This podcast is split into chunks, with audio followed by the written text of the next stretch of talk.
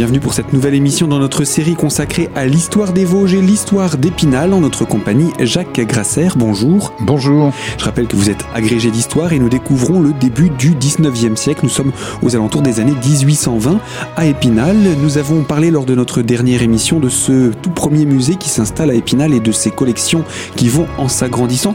Euh, qu'allons-nous découvrir d'autre? Je crois que vous vouliez nous parler euh, d'un bâtiment qui se place tout à côté de ce musée. On va continuer les constructions. Donc le musée il ouvre ses portes à la fin des années 20, hein, vers 1825-29. Et puis, euh, devant ce musée, la ville va construire euh, une école, euh, une école de garçons, au premier étage de laquelle, euh, et ça va dimensionner cette école, on va y placer les meubles bibliothèques de Moyen-Moutier qui avaient été donnés à la ville à la suite des confiscations révolutionnaires.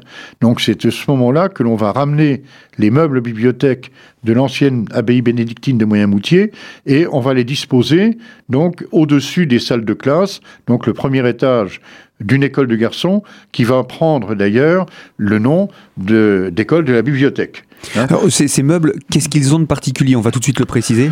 Oh ben, ce sont des meubles euh, donc d'une abbaye bénédictine, donc une abbaye savante qui avait une bibliothèque de plusieurs milliers de volumes, comme l'abbaye de Senon, comme Étival, etc.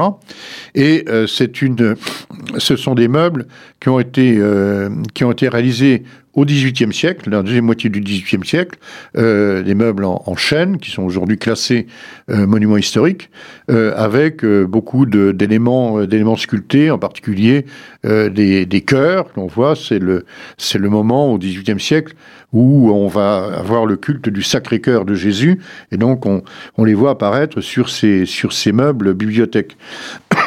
Donc c'est quelque chose de, très intéressant esthétiquement, et de se dire que une petite ville de 8000 habitants va quand même se payer une bibliothèque publique. Alors cette bibliothèque publique, il y a non seulement, évidemment, euh, bon, ces meubles, mais dans ces meubles, on va y amener les, les livres de la bibliothèque du collège qui vont être là, et puis euh, on va y amener aussi des, des, confiscations révolutionnaires, puisque non seulement il y a les bibliothèques de ces abbayes savantes, hein, sans oublier celle de Chaumouzet, à côté de, à côté d'Épinal, au bord actuel de l'étang de Bouzet, hein, euh, mais aussi euh, confiscation euh, des collections des princes de Salm, qui étaient de grands collectionneurs de livres au XVIIIe siècle, de livres d'ailleurs dans les langues européennes.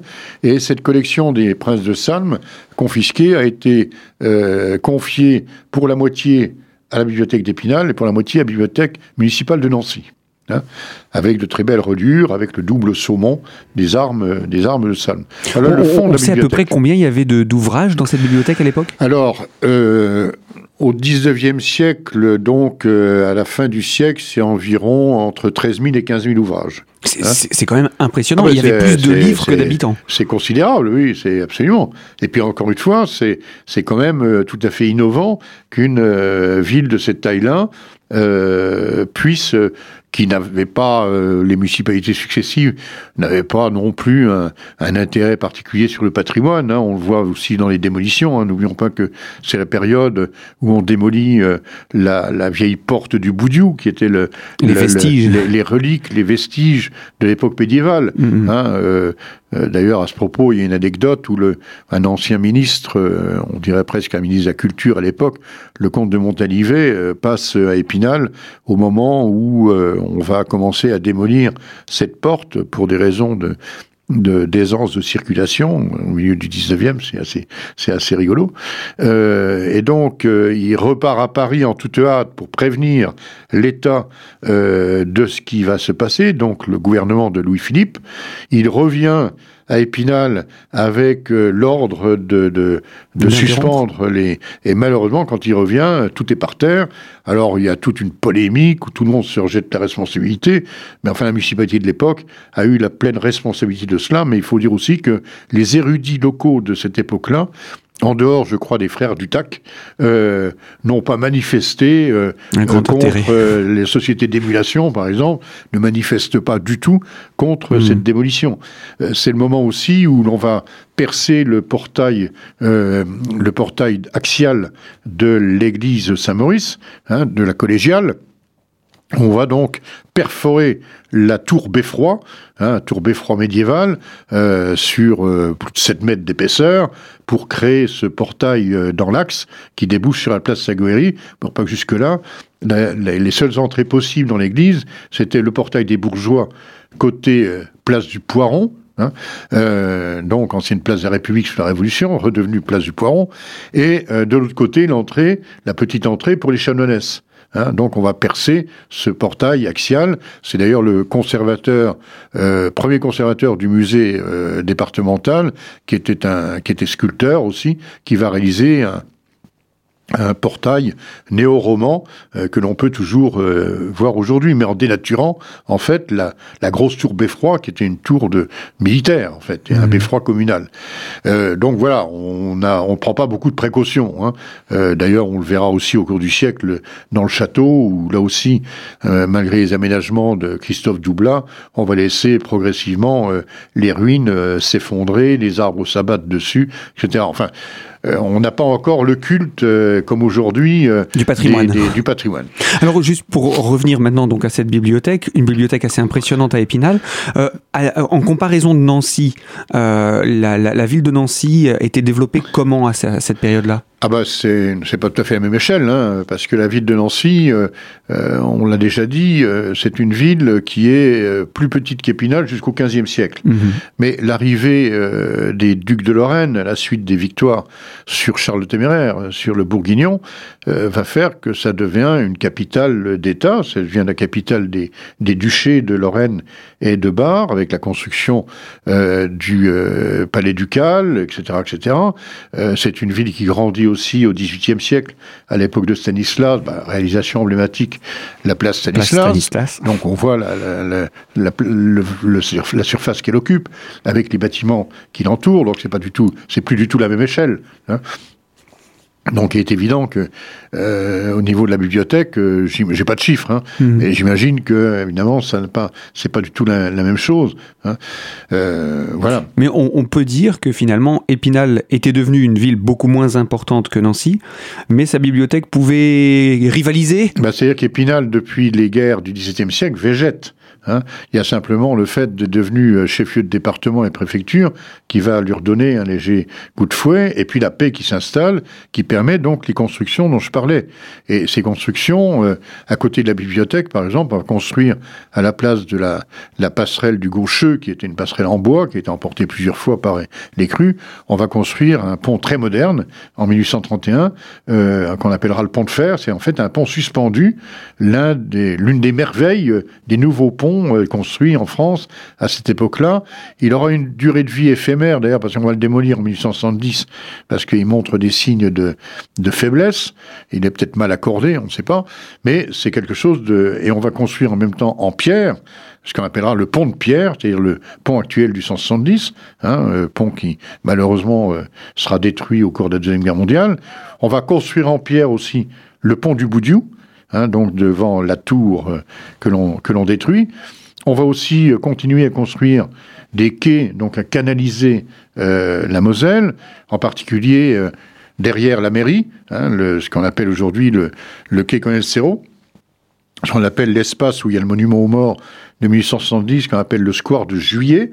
Alors pourquoi de Juillet? Parce que on lui a donné ce nom à cause des, des trois glorieuses, comme on les appelle, c'est-à-dire les journées de juillet 1830 qui mettent fin à la royauté de la Restauration et qui mettent en place euh, euh, la monarchie de Juillet, donc euh, Louis-Philippe. Donc ce square derrière la mairie, ça s'appelle le square de Juillet, en souvenir de ces journées révolutionnaires de 1830. Hein. Et puis, comme j'ai dit, ben, on continue la promenade du cours hein, un petit peu plus tard. On va percer aussi la rue Claude Gelée, Hein, jusqu'à présent, la rue Claude quand on vient de la place des Vosges, c'était un cul-de-sac. On s'arrêtait au niveau actuel de la chambre de commerce. On butait en fait sur les remparts. Et on avait là, en plein travers de la route, on avait une ancienne maison de, de qui était là. Donc on va démolir cette maison, on va passer à travers euh, donc l'ancienne muraille pour rejoindre l'actuelle rue Aristide Briand et continuer à construire cette fois la nouvelle rue, la rue Thiers, qui, dans un premier temps, s'est appelé au fur de construction, rue Claude Gelée. aussi. Hein, donc on a toute une, on voit qu'un urbanisme va faire craquer en fait les euh, les limites médiévales euh, de la ville. Et puis, euh, aussi dans ce qui est important, cette période-là, donc entre 1815 et 1848, c'est aussi le fait qu'il va y avoir un changement de propriétaire au château, puisque l'ancien receveur général des finances du département, Christophe Doublin, était devenu banquier, a fait de mauvaises affaires et a fini par se suicider en 1840. Et quatre ans après, euh, lors d'une vente aux enchères, c'est un nommé Paul Élie Brocard, qui est originaire de Neuchâteau, euh, qui avait comme, euh, pseudonyme Lormont, d'où la rue Lormont aujourd'hui, qui va acheter ses propriétés de feu Christophe Doublat, et quelques années après, en 1857, donc sous le Second Empire, il va, par testament, en faire don à la ville d'Épinal.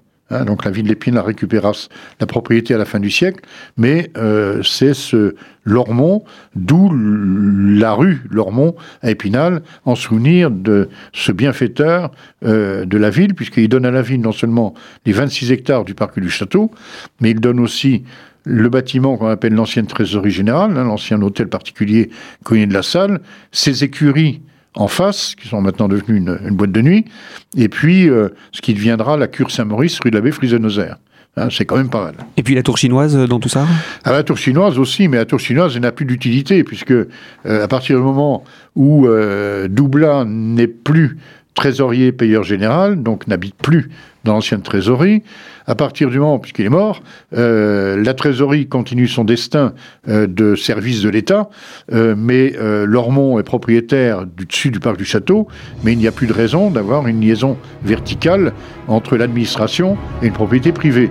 Et par conséquent, elle va commencer à se dégrader hein, jusqu'à les années, mais ça, c'est une autre histoire. On, y reviendra. En tout cas, pendant ces 30 ans, euh, Épinal va petit à petit changer de visage. Elle va voir des bâtiments importants être construits, des ponts, on en a parlé, musées, bibliothèques, écoles, etc.